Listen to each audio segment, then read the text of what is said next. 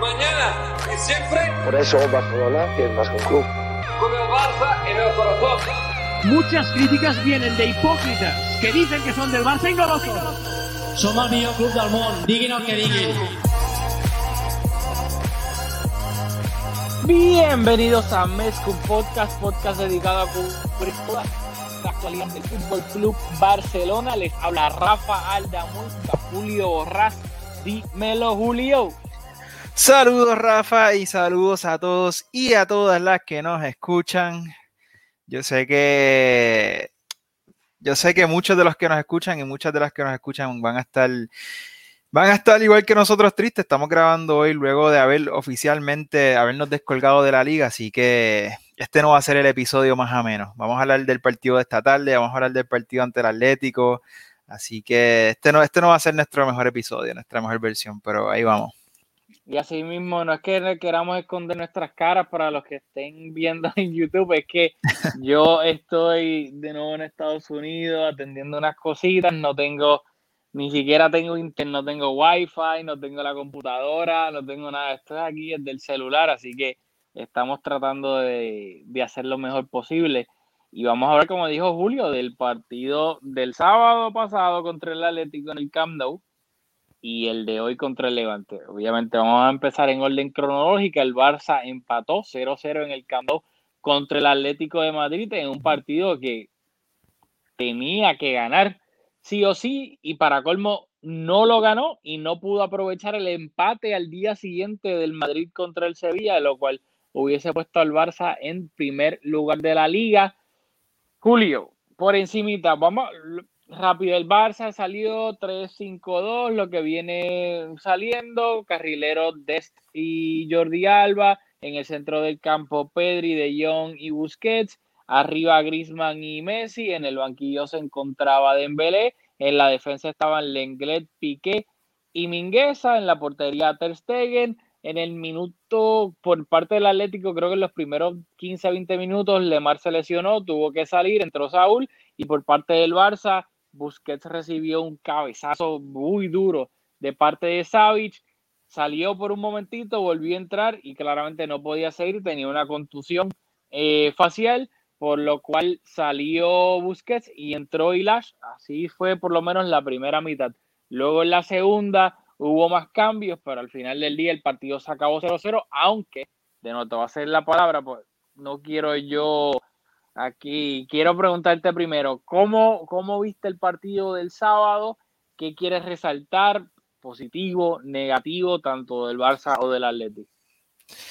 Bueno, yo creo que aquí siempre yo hago hincapié en que nosotros, el Barça tiene dos rivales directos en cuanto a recursos, que son obviamente en, en, liga, estoy hablando en liga, el Atlético de Madrid y el Real Madrid y todas las temporadas ante rivales que pueden competir de tú a tú con nosotros en cuestión de recursos, con sus entrenadores, con tradición, en muchos aspectos. Hay solamente dos equipos en la liga.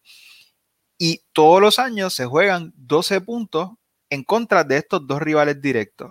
Y esta temporada, eh, o increíblemente, es una desilusión bien grande que solamente sacamos un punto de esos 12 posibles ante estos dos grandes rivales. Así que yo creo que el, fútbol no es un deporte de merecer ni un deporte de, hacer justicia, pero con, esos resultados es imposible eh, aspirar al título de liga.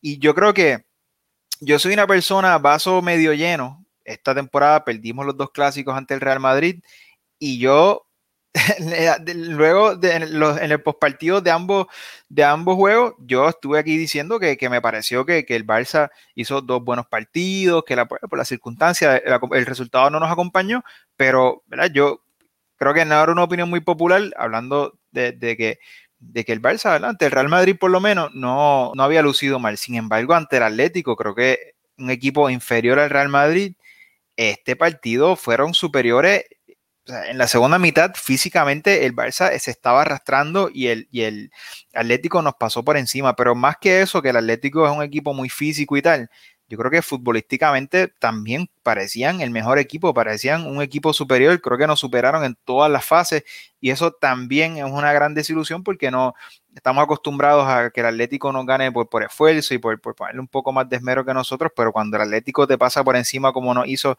para mi criterio por lo menos, yo creo que es, es, un fin de, temporada bastante amargo. No sé, ¿qué te pareció a ti? A mí, primero, rápido, lo que dijiste de que sin ganarle a esos 12 puntos contra el Atlético y el y, contra el Madrid es prácticamente imposible, estoy de acuerdo, es prácticamente imposible, aunque si el Barça, lamentablemente, si el Barça hubiese ganado el Granada en el Camp Nou y hubiese ganado hoy, que se supone que ganara, ah, estuviese líder de la liga, que sí, sin duda alguna, te lo te complica muchísimo, totalmente de acuerdo, pero que da un poquito más de rabia porque inclusive aún sacando un solo punto de esos 12 contra el Atlético y el Madrid, si hubiésemos eh, ganado dos partidos que yo creo que teníamos que haber ganado, estuviésemos líderes. En cuanto al, análisis táctico, estoy de acuerdo y por eso fue lo, lo más que me, molestó y me desilusionó. Que el, el, Atlético, especialmente, especialmente en la primera mitad, el Atlético nos pasó totalmente por encima y fue el, también en lo táctico, porque el, se nos, para mí lo que se vio, especialmente en la primera mitad. En la, en la segunda mejoramos, mejoramos. Pero en la primera se vio algo como que claramente ganó la partida táctica Simeone a Kuman porque el Atlético, cuando se replegaba completo hacia atrás, nosotros no teníamos manera de romper esa defensa. Y cuando nos presionaban arriba, no teníamos manera de salir de esa presión alta de ellos. Y yo creo que de nuevo fue algo que lo trabajó Simeone con el Atlético, mejor que lo, que lo trabajó Kuman con el Barça, porque nosotros éramos incapaces y con jugadores que uno dice, pues lo ideal para salir, una de las cosas ideales para salir de la presión alta es tener jugadores técnicos que puedan pasar el balón desde atrás, controlar, girarse, recibir, etcétera, para superar esa presión. Y tú dices, contra, pues nosotros, ¿quiénes teníamos en el campo? Piqué, que es bueno sacando el balón desde atrás, Ter Stegen, Lenglet, Busquets, Pedri, Frenkie, Griezmann, Messi. Tú dices, contra, pues claramente los jugadores técnicos están ahí para hipotéticamente poder salir de esa presión. Lo que pasa, en mi opinión, que yo creo que aquí fue un poco el problema, es que además de tú tener esos jugadores técnicos, tienes que también tener jugadores rápidos. Y yo creo que, obviamente, Dest y Jordi Alba son jugadores rápidos, pero al final del día son defensas. Y el Barça no tenía ese delantero, bueno, sí, lo tenía en el banquillo. Esa válvula de. Ahorita, ahorita vamos a hablar de eso. tú podías tirarle un balonazo o un balón al espacio, no un balonazo, pero un buen balón al espacio como hace el Madrid con Vinicius en muchos partidos. Pues, ¿qué pasa? Para mí eso fue clave porque el Atlético sabía que no tenía ningún peligro el Barça de ganarle la espalda a su defensa que estaba alta, presionando arriba. Porque ni Messi va a ser un gran desmarque al espacio a esta edad. Griezmann hace muchísimas cosas buenas, pero ese no es su rol.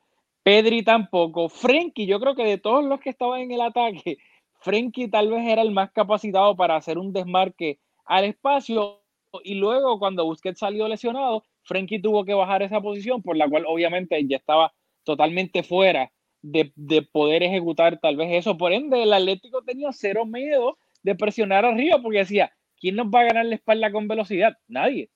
Y yo creo que eso fue, pues, claramente un error táctico de Kuman y un acierto de, de Simeone, viendo obviamente luego de cómo sido el partido, pues claramente no hay que ser un científico para ver que Simeone le ganó la partida, la, tablita táctica a Kuman. Bueno, hay, dos, cosas que mencionaste que me quiero detener y, luego puedes reaccionar y, pasamos. Lo primero que mencionaste de todos los jugadores del Barça, los, jugones que teníamos en el campo, que en papel te deberían de, dar la posibilidad de, de salir con, más limpio con el balón. Pero Messi hicieron un trabajo excelente con una defensa, un marcaje individual o en, por momentos eh, individual, por, momentos escalonados y lo anularon por completo. Yo creo que no por demérito de Messi, sino que, como dices, o sea, estaba era evidente que estaba bien trabajado ese marcaje a Messi. Lo otro, Pedri, un jugador que es evidente a los ojos de todo el mundo que viene arrastrando demasiados minutos y que con un desgaste físico que, se le nota, se le nota que, le pesan las piernas. Y yo creo que, eh, o sea, Pedri con la experiencia va a aprender a manejarse dentro de un partido, va a aprender a manejarse dentro de una temporada y pues son destrezas que, ahora mismo no las tiene. O sea, es un jugador que, la experiencia se, le nota que, que, con la falta de experiencia pues, y por, porque a lo mejor le falta madurar físicamente, pues no está como para jugar tantos minutos. Y entonces, encima de eso, jugando ante el Atlético de Madrid, un equipo que es extremadamente físico, pues también quedó anulado por, un aspecto físico.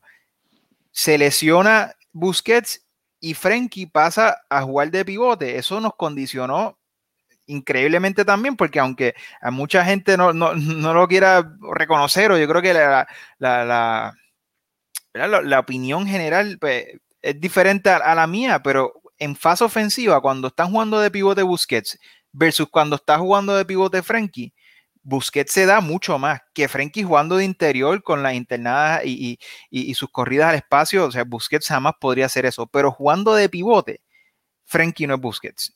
Y, a mí no es, o sea, yo creo que, no, no, sé si tú coincides o no, pero yo creo que hay una diferencia bastante grande en, la capacidad que tienen los dos de romper líneas con los pases jugando desde esa posición de pivote. Así que esos dos condicionantes, pues ya tus tres jugadores más diestros, que te, los tres jugadores más capaces de darte salida limpia, de darte opciones, de, caracolear y quitarse un hombre y, y crear, pues ya quedaron anulados. Y yo creo que esa fue la historia del partido. Sí, o sea, claramente nos condicionó la, lesión de Busquets y que Frenkie pues, tuvo que ocupar esa posición, por ende facilitándole, y, estoy haciendo air quotes, porque pues lamentablemente es lo que pasó, pero lo de Pedri, lo de Pedri estoy totalmente de acuerdo, y aquí lo hemos comentado, lo venimos comentando en todos los episodios, Pedri está con la lengua por fuera, y ahí yo le doy la responsabilidad, le echo la responsabilidad a Kuman porque al final del día yo entiendo que tú tengas tus preferidos, etcétera, pero no es como que nosotros no, hemos, no tenemos jugadores para refrescar el medio campo. Tenemos a Ricky Push, tenemos a Pjanic, que está bien, que Kuman no los prefiere tal vez para que sean del once titular, perfecto, pero ah, Pedri se está muriendo en el campo y tú firmo todo, cada cómic, cada punto de lo que dijiste de que obviamente con, el, con la experiencia va a saber manejarse dentro del partido, a través de la temporada, va a crecer físicamente, pero es un niño y es normal y esto no es ninguna crítica a Pedri para nada. Pedri es, eh, eh, eh, el eje del proyecto junto a, junto a Frenkie, por lo menos en el medio campo, son la, base del proyecto, pero es un asunto de, experiencia. Si tú ves a Messi como se maneja entre los partidos y en momentos puntuales, pues es capaz de, explotar, pues, pues porque la experiencia se sabe manejar dentro de un partido, dentro de una temporada, dentro de un torneo, pues obviamente pues eso Pedri no, no, no, ha tenido el tiempo para aprender cómo, cómo manejarse de esa manera. Y dijiste algo también, o sea, que, o sea, que cuando hablaste de Pedri y de, que, de darle descanso, hablaste de, de, mediocampistas, de, de, Ricky, hablaste de Pjanic, pero yo creo que también esos son minutos que pudo haber tenido Dembélé, porque igual ese doble pivote pudo haber sido conformado pensando en jugar con defensa de tres con carrileros como venía siendo habitual, pudo haber jugado Frenkie Busquets y Dembélé pudo haber formado parte de la delantera con Messi y con Griezmann perfectamente bien también, porque Dembélé, que es un jugador que estuvo eh, entre,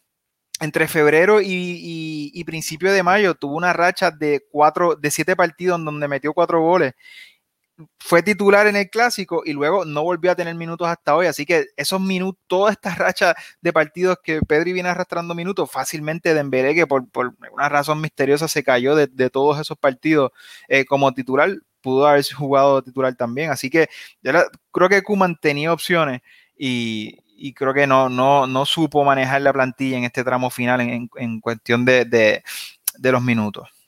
Claro, claro, totalmente de acuerdo. Y eh, hubo un partido que no jugó por molestia o que salió por molestia de pubalgia, pero eso fue uno. Luego ya para el otro estaba en la convocatoria, por, fortuna del Barça. Y también eh, eh, eso es, gusta a quien le guste o no le guste, el, no necesariamente, Dembélé no es el segundo mejor jugador del Barcelona, pero es el segundo jugador más desequilibrante que tiene el Barça, por velocidad y por regate.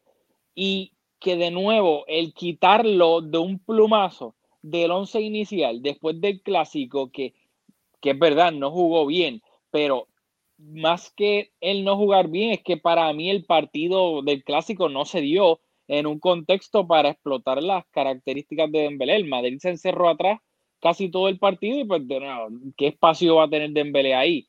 Y de nuevo, yo sé que tal vez hay otros partidos que también los rivales estaban encerrando, pero de nuevo, tienes que tener a Dembélé o no puedes dejarlo, en mi opinión, ¿sabes? Relegarlo al banquillo así de un plumazo de la nada.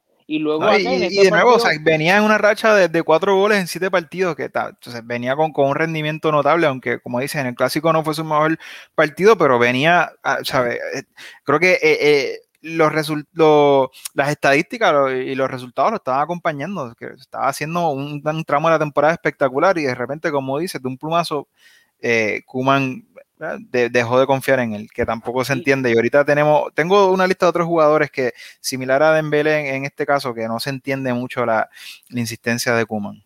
Y otra cosa que no, yo no sé si fue mala comunicación porque Kuman estaba suspendido o no, pero que en los primeros cambios como tal vinieron en el minuto 74, que Pedri lo sacó en el 74 cuando Pedri ya desde que empezó la segunda mitad estaba con la lengua por fuera pues yo creo que, fue un poco tarde y, y Dembélé entró, jugó de carrilero esos últimos 15 minutos y creó peligro, inclusive tuvo una oportunidad de marcar de cabeza y la mandó por encima del larguero, que para mí también Kuman pues se tardó para colmo tras que está running a Pedri into the ground, sabiendo que Pedri está con el tanque en empty, se tarda en, en, en hacer cambios para revolucionar el partido y ofensivamente, pues yo creo que ahí también, de nuevo, o sea, too little, too late, Dembélé que con 15 minutos tal vez pudo haber ganado el partido, perdón, yo no sé si dije empatar, tal lo pudo haber ganado, pero creo que con un poco más de minutos, pues tal vez eso, quién sabe si hubiésemos salido con los tres puntos del Camp Nou, si Kuman hubiese sido un poco más proactivo en vez de esperar tanto ahí en la segunda mitad. Totalmente de acuerdo. Y con eso, un saludo a Diego Salazar, que nos escribió que hoy anda en, modo SAT. Así que yo creo que todos, todos estamos en ese, en ese modo hoy. Yo creo que con eso podemos pasar al, partido de esta tarde. Déjame, si quieres dar introducción ahí a lo que yo eh, cambio la gráfica. No, rapidito, que hay que, pues nada, recordar que el Barça empató contra el Atlético el sábado. Luego el Madrid y el, y el Sevilla jugaron el, en Valdebebas el domingo, empataron por ende, todo se quedó exactamente igual que el Barcelona desperdició otra oportunidad de oro de ponerse el líder solitario en la liga. ¿Y qué pasa? Ahora, de cara a este partido de hoy contra el Levante, del Levante en Ciudad de Valencia, el Barcelona jugaba hoy. Mañana jugaba el Atlético y el jueves jugaba el Madrid. Que el Barcelona de nuevo tenía una oportunidad de ejercer presión en los otros dos equipos, ganando este partido que se supone que lo hubiese ganado y terminó empatando 3 a 3. Y al final del día, desde en este partido no estaba para titular, pero estaba en el banquillo porque parece que estaba ya al límite de, de poder seleccionar. Así que, ah, otra cosa rapidito de juego contra el Atlético, porque lo quiero usar contra este, que Kuman sí fue proactivo, que de nuevo yo creo que aquí somos bastante justos a la hora de criticar y a la hora de dar al agua. De la misma manera que critiqué a Kuman, que se tardó para mí mucho en sacar a Pedri y meter a Dembélé, también Kuman fue proactivo en, y sacó a Mingueza, que no estaba teniendo un buen partido, estaba sufriendo muchísimo, y le dio entrada a Araujo en la segunda mitad, y para mí Araujo tuvo un auténtico partidazo secando a Carrasco por ese lado, y así que de nuevo, lo quería decir porque, de nuevo, quiero ser justo con Kuman, a mí no me gustan las, reacciones en caliente, eh, que lo fácil es matarlo por absolutamente todo, como todo. Yo creo que se hacen cosas buenas y se hacen cosas malas. Dicho eso, lo uso de Segway porque hoy la alineación fue Ter Stegen en la portería, defensa de tres, Lenglet, Pique y Araujo, Araujo titular por encima de Mingueza, carrilero más o menos lo vamos a discutir ahora por la banda derecha de Embelé, por la banda izquierda Jordi Alba, el mediocampo eh, Pedri, Frenkie Uzi y arriba Grisman con Messi. Este partido el Barça empezó ganando con un gran gol de, de Messi aprovechando un despeje de, se olvidó el nombre, el número 20 del, del Levante. Luego el, el Barça se llegó a ir arriba 0-2 o le empataron. Yo creo que sí. Tú, te digo. Es que lo tengo acá y. Sí, sí, sí, sí. El gol de Pedri en el 34, sí. Ah, el gol de Pedri de nuevo. Se va Sí, arriba. de- la, la terminó la primera mitad eh, arriba 0-2. Exacto, el segundo gol, una- un gran contraataque dirigido por Messi que le puso el balón al espacio de Dembélé y Dembélé después aguantó, puso el cuerpo muy bien para aguantar el, al jugador del Levante y en el último momento, creo que fue con la pierna izquierda, logró puntearla para dejar a Pedri completamente solo y que Pedri lo que tuvo que hacer fue básicamente empujarla y luego en la segunda mitad, en, en- en dos minutos, el Levante empató el, pa- el partido el maldito Morales, Dios mío, es que lo, de- lo, lo detesto, pero qué, es increíble, como, yo creo que tiene como 70 años y es que siempre, siempre nos crea problemas, es absurdo, es absurdo. Y luego pues el Barcelona retoma la delantera con un gol de Dembélé, que fue un rebote ahí que le cayó y luego definió bien cruzado y al final termina consiguiendo el gol del empate en el minuto ochenta y pico y pues obviamente desperdiciando otra oportunidad, que yo creo que eso viene siendo el, el, el- el tema recurrente de esta liga, que todos los equipos desperdiciando oportunidades de tomar un, de agarrar sólidamente el liderato de la liga. Bueno, yo creo que aquí no, no me voy a, detener mucho sobre, sobre, sobre el once inicial, pero sí eh, creo que hay que hablar de, de- qué bueno que le diste un, un, un halago ahí a, a Koeman antes de comenzar a hablar para que cuando ahora yo le, le haga unas cuantas críticas, pues no, no sonemos tan anti-Koeman. Pero yo creo que a nosotros nos gusta mucho cuando el técnico pues, se atreve a cambiar las cosas y creo que, que cuando tú estás buscando una reacción, ser valiente, pues tiene, tiene su premio y eso es algo que nosotros siempre aplaudimos, que hemos visto técnicos que quizás por, porque, no sé, les, pesa el escudo o el vestuario, quizás tiene, tiene mucho, mucho poder, no sé, pero ¿verdad? hay técnicos que como que parece que les tiembla la mano al, momento de, hacer ajustes. En cambio, pues Kuman lo ha hecho y pues creo que en, en el balance creo que le ha salido, o sea, poner a, a Dembélé de 9, jugar con carrilero y jugar con tres centrales. Pero Kuman tiene un hábito que nos ha costado y creo que nos ha costado puntos y creo que hoy no fue la excepción.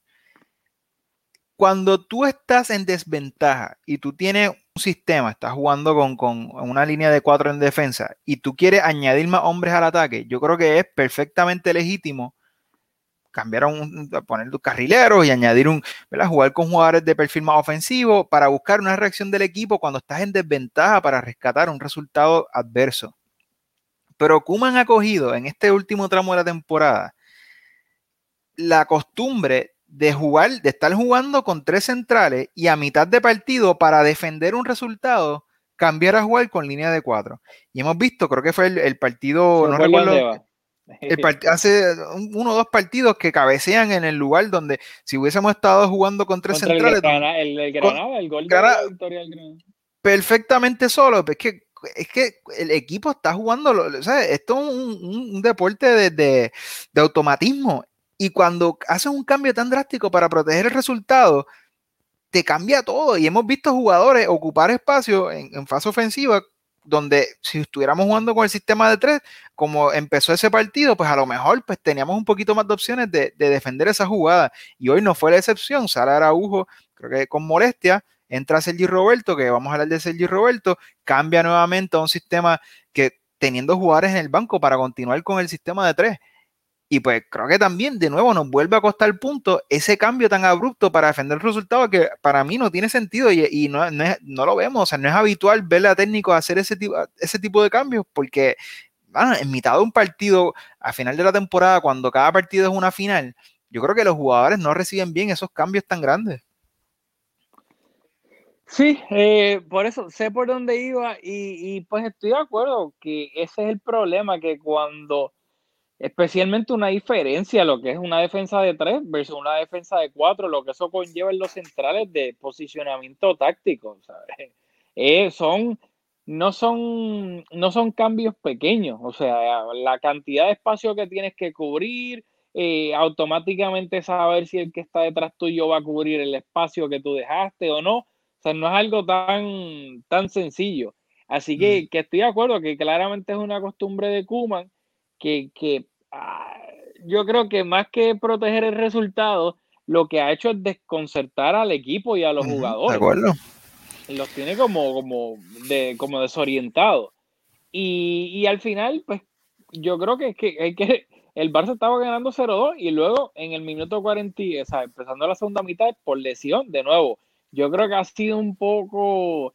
Sí, mira, regular ante el Getafe, que los tres centrales titulares fueron sustituidos. Son cambios que no, te, lo explica, que no suele pasar en el fútbol. Tú quieres traer un revulsivo, pero a, la defensa darle un poquito de continuidad dentro del contexto de cada partido. Y, y Kuman como que como si fuera cualquier otro jugador de mediocampo delantero, es perfectamente, eh, se siente en, libertad de, cambiar la defensa y yo no sé, yo creo que condiciona bastante y creo que nos ha costado puntos como dijo ahorita.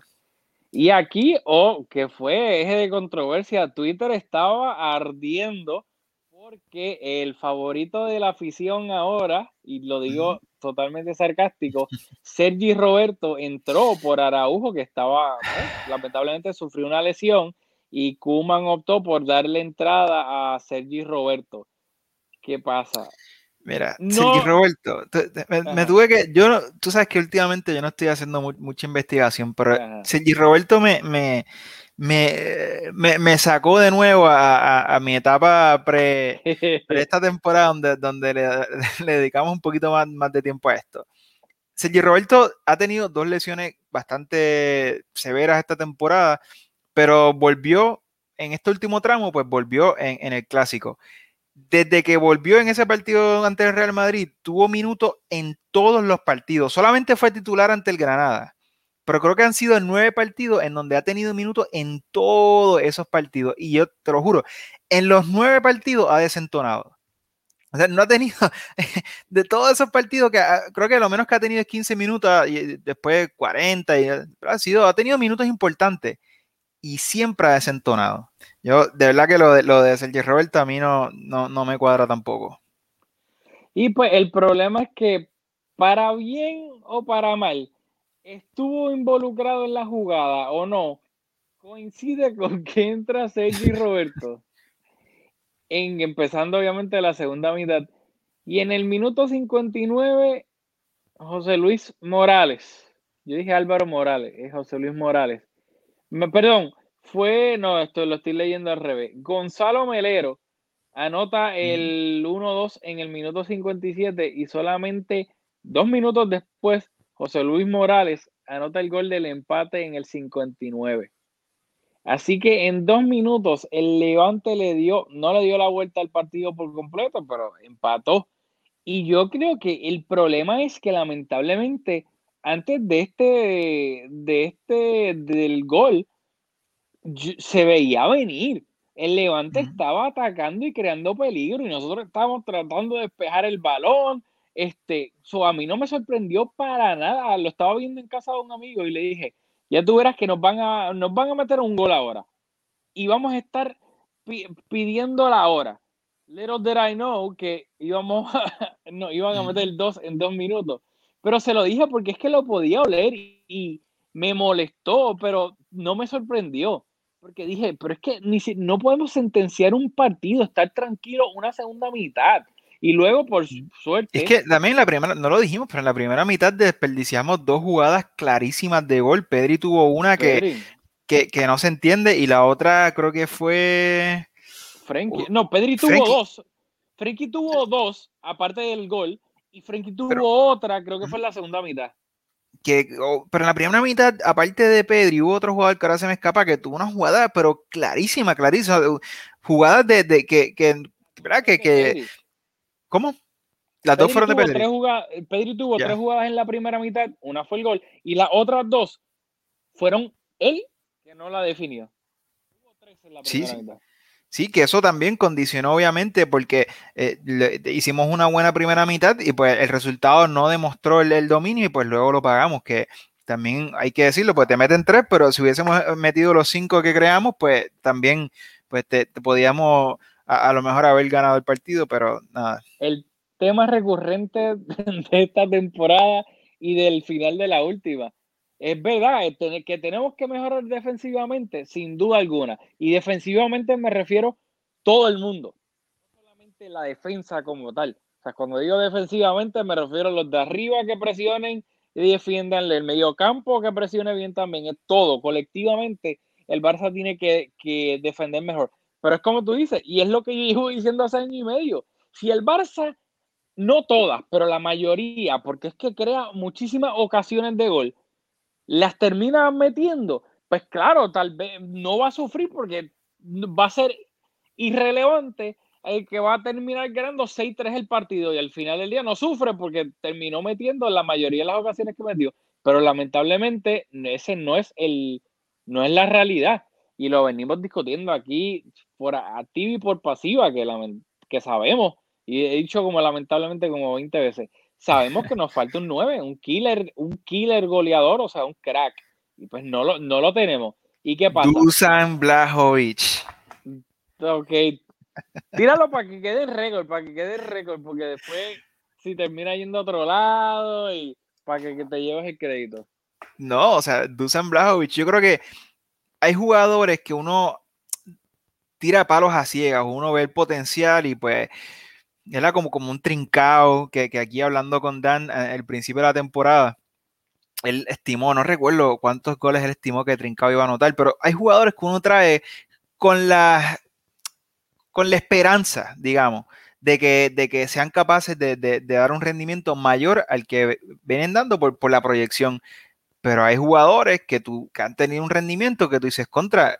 No, no es que hay que proyectar una mejoría tan grande. Este jugador ha, anotado esta cantidad de goles y yo creo que jugando un equipo como el Barça, que a lo mejor lo vamos a alimentar, pues va a tener a lo mejor un rendimiento similar, si no es que le pesa mucho el escudo. Y en este caso, Dusan Blajovic, un jugador creo que tiene 22 años, 22, 23 años, un jugador muy joven, de hecho creo que tiene menos. Eh, en, en Italia, creo que esta temporada en 30 partidos tiene 21 goles, así que es un jugador que creo que mide 6'3", eh, es zurdo, con, con una capacidad de remate espectacular, con una velocidad bastante buena, creo que, que- tiene unas cualidades interesantes. Lo, he visto defendiendo bastante bien, recibiendo el balón y siendo la defensa de espalda a la portería para luego distribuir y, salir al contraataque. Creo que es un jugador interesante. A lo mejor no es un 9 nivel Barça, pero con lo que se están hablando, con los 9 que se está hablando y la situación económica del club, que a lo mejor la mayoría de esos jugadores se escapan de nuestras posibilidades, a lo mejor es un jugador que, que ya hemos visto que una liga top de Europa es capaz de meter más de 20 goles en una temporada, así que nada, lo, lo traigo porque a lo mejor es una posibilidad. Ok, el, el, el rincón de scouting de Julio fue traído a ustedes por. eh, no, eh, yo ni sabía quién era, así que nada. Pero quería lo, lo, lo, buscaste. No, no, no, no, no he tenido Ah. tiempo de buscarlo. Ok, pero ok, lo, ok. lo- lo voy a buscar. Es rapidito, acá Diego Enríquez nos puso Lo, lo iba a usar de pie forzado, lo estoy guardando porque quiero, quiero tener. No, da hombre, cuando da el hombre, club da estaba hombre, en da hombre. crisis. Yo lo voy a usar de pie forzado porque ah, Ah, vamos a producir. Escucha, vamos a producir aquí eh, eh, con la audiencia escuchando. Yo creo que a falta, a lo que falta de, de liga y ante las escasas posibilidades que tenemos ya de- de- de conseguir el título, yo creo que a lo mejor debemos de grabar reacciones a los partidos como de inmediato, si es que podemos, de lo contrario, no sé, vamos a volver a grabar un episodio completo. Claro. Ok, ok, ok. Aún sin, por eso, aún sin posibilidad de ganar la liga. Eh, En otras Ey, temporadas, ey, de esperanza vive el pobre. Y Bueno. todavía matemáticamente tenemos chance. bueno, yo, yo creo que yo, yo siento que no tenemos ninguna posibilidad, pero bueno, nada. Igual quería terminar este episodio, aunque volvamos a grabar con, con unos comentarios sobre, sobre Kuman, así que yo quería usar el, el- el comentario de Diego. Si no tienes más nada del partido de hoy, podemos usarlo de No, pie forzado. Rapidito, lo, lo único de así, No, así en general de- del partido de hoy es que Yo sé que vamos a, va a haber críticas a Kuman, etcétera y todo. Y yo creo que Kuman ha acertado en muchísimas cosas y también ha estado desacertado en, en otras. Pero también al final del día, también aquí cierta responsabilidad tiene que caer sobre los jugadores.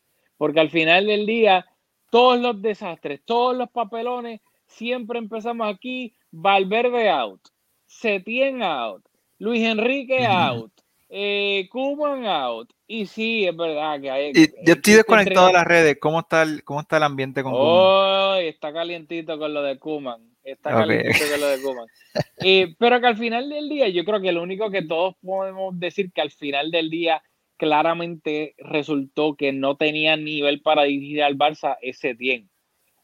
El resto, Luis Enrique Valverde y Kuman, sí, podemos aquí discutir un día pros y contras de cada uno y bla, bla, bla, pero al final está la misma base de los jugadores que han pasado todos los papelones últimamente, sigue ahí, la mayoría. O sea, la columna vertebral de todos los papelones europeos, también en liga últimamente, sigue ahí. o ¿Hasta qué punto sí, es verdad, Cuban tuvo que haber hecho X o Y cosas y tal vez sus movimientos pudieron haber ayudado al equipo, etcétera, o no. Pero también los, jugadores están ahí, que al final del día son los que están ganando 0-2. Los, los empatan, se van adelante 2-3 y le terminan empatando de nuevo. Pierden contra el Granada, Granada en el Camp Nou es que lamentablemente, por ejemplo, una vez el, el, segundo gol viene tras una asistencia de Messi. Que el mejor jugador del equipo, que de nuevo es un, por Dios, fue el artífice del primer y el segundo gol. Pero un, un lapsus mental fue el que le dio el pase a Morales, básicamente, en el segundo gol. Y luego lo que me da rabia de los jugadores en general es ver creo que esa es la razón por la cual ahora mismo, y ahora mismo y los últimos años, nosotros hemos sufrido tantos papelones en Europa y no estamos ahora mismo para competir en Europa. Sabemos que en la Champions tú tienes 15 minutos malos en una eliminatoria y perdiste la eliminatoria en esos 15 minutos. ¿Y cuántas veces hemos visto al Barça que cuando le meten un gol no son capaces de calmarse y retomar el control del partido. Simplemente es como, como dicen en inglés, deer, eh, en, como que un venado frente a las luces del carro antes de que lo va a atropellar. Que el Barça como que se vuelve un 8 y tiene como que flashbacks de todos los papelones. Y en vez de un gol, tranquilo, aguantamos y empezamos a jugar de nuevo y retomamos el control del partido. No, es como que todo va peor.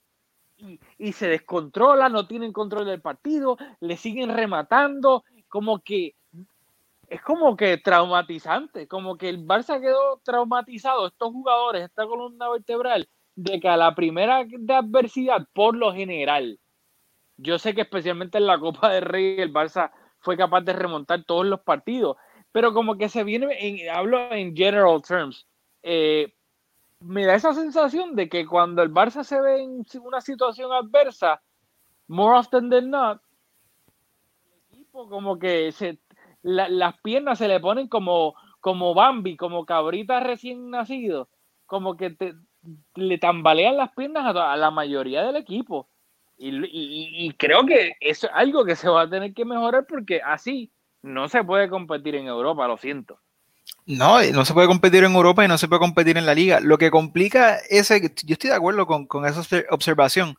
Lo que complica ese asunto es que esa misma columna vertebral son los jugadores más destacados del equipo y son los jugadores que nos ponen en posición de estar ahí luchando por el título de la liga y que nos ponen en posición de ganar la Copa del Rey. Así que es raro porque, de si tú miras la columna vertebral de, los jugadores que tú hablas, son los mejores jugadores del equipo. Así que ¿verdad? ¿Cómo, cómo romper con eso? Y pues utilizando el comentario de Diego Enríquez, que ahora, sí lo, puse, para, para, pasar a hablar de Kuman en, concreto, Diego nos comenta que se le agradece a Kuman venir al cargo y cuando el club estaba en crisis y no mucho y no muchos se hubieran metido al fuego, pero gracias y hasta luego. Parecemos un equipo de media tabla y no, no, le, no, le hice justicia como lo leí ahí un poco interrumpido, pero o sea, yo creo que la idea de, Diego la, la, recojo y la, y la comparto, y es que en el balance global de esta temporada de Kuman, para mí es positiva.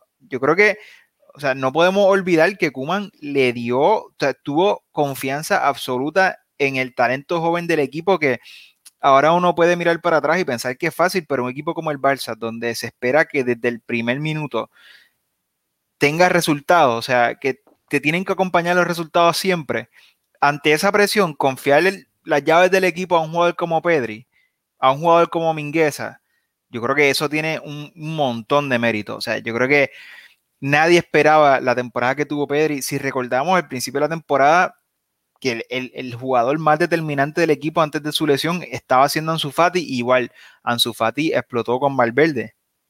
Pero igual era, o sea, ¿qué se escucha ahí? No sé, empezó aquí el celular, el otro celular. Ah, ya. No, no te preocupes. Que, o sea, yo creo que Kuman se aferró a, a Ansu Fati y, hemos visto que, ¿sabes? Mucho mérito. Cuando pensamos en la salida de Suárez y en la casi salida de Messi, en, la crisis institucional que había al eh, que, que, que atravesó el club en verano y que nos acompañó durante el primer tramo de la temporada hasta que por fin la puerta eh, fue elegido como presidente hasta hace poco y reconducir todas esas situaciones adversas para ponernos en un punto en donde estuvimos peleando y hasta en, la Liga de Campeones, en, la, en, la, vuelta contra el PSG, dimos una buena imagen y no, estuve, no yo nunca pensé que hubiésemos tenido oportunidades de remontar el resultado de la ida, pero de repente en el partido uno como de contra, a lo mejor si cae un golito aquí se pone interesante la, eliminatoria y de nuevo perdimos ahora, yo creo que perdimos la liga, ojalá que no, no a lo mejor tenemos mucha, mucha suerte y, y, nos las encontramos en esta situación y yo creo que todo eso tiene mucho mérito. Sin embargo, yo creo que al final de la temporada con todas las cosas positivas que hizo Kuman, otras que comenté al principio de, esos cambios en el dibujo, el 4-3-3, que es sagrado, que muchos técnicos hubiesen querido cambiar, que, que Valverde lo cambió con, buenos resultados, pero creo que a Valverde se hizo más difícil y recibió más críticas. En cambio, pues Kuman como que fue capaz de, cambiar muchas cosas y, y creo que bastante, casi todo le salió bien. Pero en el tramo determinante de la temporada, cuando o sea, cuando realmente el equipo necesitaba seguridad en, la línea, o sea, de, su técnico, yo creo que vimos un Kuman visiblemente nervioso y más que nervioso, errático. Creo que tomaba decisiones. Eh, creo que la, presión lo hizo tomar decisiones que afectaron al equipo. Y por eso creo que de cara a la próxima temporada, nuevo, si, si Kuman sigue en el banquillo, pues yo creo que, que como acabo de decir, lo hizo bien y creo que es técnico para el Barça. Y a lo mejor igual que Pedri, que esperamos que, la experiencia lo ayude a crecer y tal, igual esta experiencia de este último tramo de la temporada ayudará a Kuma a crecer como técnico. Pero el equipo necesita porque nosotros aspiramos a todos los títulos y, aspiramos a estar en muchas finales y aspiramos a, disputar ligas cerradas. Pues necesitamos un técnico que sea capaz de, llevar el barco a puerto seguro y con, con manos más firmes. Así que esa, esa es más o menos mi, valoración de, de Kuma en este último tramo. Ok. Yo, Rafael Aldamoy, digo que Kuman se merece una temporada más en el Barça y lo digo hoy. Ok. Totalmente de acuerdo con todo lo que dijiste. Estoy de acuerdo con todo, hasta lo de errático ahora, pero las cosas buenas que hizo y todo yo simplemente quiero poner un poco de calma porque y quiero usar un poquito de contexto histórico, no tan no tan lejos. La primera temporada de Rijkaard en el Barça. El Barça tuvo una primera mitad horripilante, Ronaldinho lesionado, etcétera. Luego, en la segunda mitad de la temporada, y si no me equivoco, con la llegada de Carl Davids, casi termina ganando la liga. No le dio y terminó segundo, la ganó el Valencia. Esa temporada eh, no, la 2003, la 2004, si no me equivoco, la ganó el, el Valencia. No la ganó el Barça ni la ganó el Madrid, pero el Barça por poco remonta primera mitad horrible que tuvo. ¿Qué pasa? Para que tú veas cómo todo tiene perspectiva. En ese momento, y se recuerda históricamente, ¡ay, qué gran temporada de Raikar! La primera con el Barça, la primera de Laporta, etcétera, la primera de Ronaldinho. Sin embargo, ahora yo creo que tal vez eh, con ese ciclo negativo que tenemos o mal acostumbrados de la última década, no estamos teniendo en cuenta lo que tú dijiste de hay que tener memoria. Todo lo que ha pasado esta temporada en el Barça. Kuman metió la mano en el fuego y lo, lo pone Diego ahí. Pero lo puso ahí cuando nadie quería. Dejó a la selección de Holanda para meter la mano en el fuego en una de las situaciones, yo diría que más difíciles, top 3 o 5 de la historia del Barça. O sea, no vamos aquí a enumerar todo lo que ha pasado, solo podemos hacer un episodio final de temporada, etcétera. Pero todos sabemos todo lo que ha pasado esta temporada, todos los problemas que ha tenido el club y cómo han estado por ahí con, su, con sus aciertos y con sus desaciertos, con sus, de nuevo, desaciertos tácticos, aciertos tácticos. Kuman ha variado la, la tabla, la, la, tabla táctica de diferentes maneras. Podrá haber dado con la tecla en algunos momentos, en otros no, pero claramente ha sido proactivo tácticamente tratando de buscar la solución. Y el Barça, yo creo que si uno toma el, el, el overall de la, de, del 2021 del Barça, ha sido más lo bueno que lo malo, futbolísticamente hablando.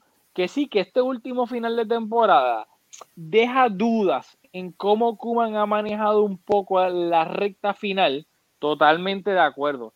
Pero yo a lo que voy es, teniendo en cuenta todo el marrón que se ha tenido que comer Kuman esta temporada, y se lo ha comido como un hombre de club, y obviamente la leyenda del Barça que yo creo que de nuevo hay que mirar ¿Vas a despedir a Kuman por el mero hecho de despedirlo? ¿Qué opciones reales hay de traer a quién? Xavi. ¿Vas a traer a Xavi? ¿Esa, va a ser tu, tu, respuesta? O si no es Xavi, ¿quién sería? ¿Me entiendes? ¿Qué opciones, qué, qué, qué técnicos están disponibles que vayan a ser una opción real para el Barça y que puedan mejorar a Kuma en la temporada siguiente?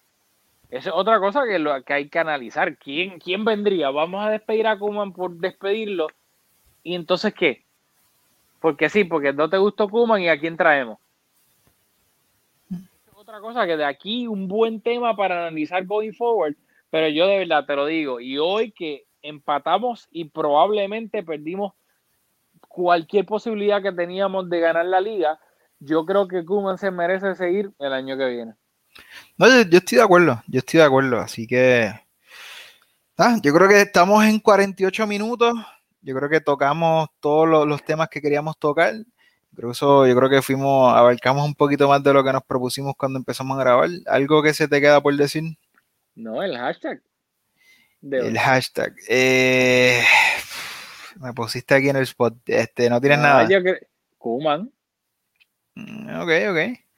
Creo que eh, es lo que se está hablando y, hay opiniones candentes y yo creo que diversas sobre si debe continuar Kuman o no, especialmente cómo, cómo se han dado los últimos partidos. Que, de nuevo, Twitter estaba. en los últimos cuatro partidos, una sola victoria. que, ¿verdad? Nadie se ah. esperaba eso si, si, hace unas semanas. Así que el hashtag de este episodio es hashtag Kuman. De nuevo, recordar a todo el mundo. Pero, tiene que, pero tiene, que, tiene que ser un poquito más largo y más creativo porque de lo contrario se va a mezclar con un montón de cosas. Oh, oh, oh, ya lo tengo, lo tengo. A ver. Díganos si están Kuman in o Kuman out. Me gusta, me gusta. Entonces ahí, de nuevo en Twitter, hashtag Kuman in o Kuman out, dependiendo si ustedes creen que Kuman debe continuar o no en el Barça. Y luego obviamente lo pueden acompañar de su análisis de este final de temporada, del partido contra el Atlético, el Levante, lo que quieran, pero simplemente también pongan el hashtag Kuman in si, pierda, si piensan que Kuman debe continuar en el Barça la temporada que viene o Kuman out si piensan que el Barça debe buscar un técnico diferente para la próxima temporada. Así que nada, mil gracias a los que nos acompañaron en vivo y a los que lo van a ver eh, después. Recordar que el próximo partido es el fin de semana, no sé si es el sábado o el domingo, supongo que sería el sábado. Eh, contra el Celta en el Camp Nou, no va a estar Frenkie por acumulación de tarjetas, vio la, la, pues, la tarjeta amarilla hoy, así que nada, el fin de semana que viene, eh, pues yo cuadraré con Julio y cuadraremos juntos a ver cómo grabamos el episodio, etcétera. Pero nada, recuerden, Kuman in o Kuman out y nos vemos en la próxima aquí en Mezcum Podcast.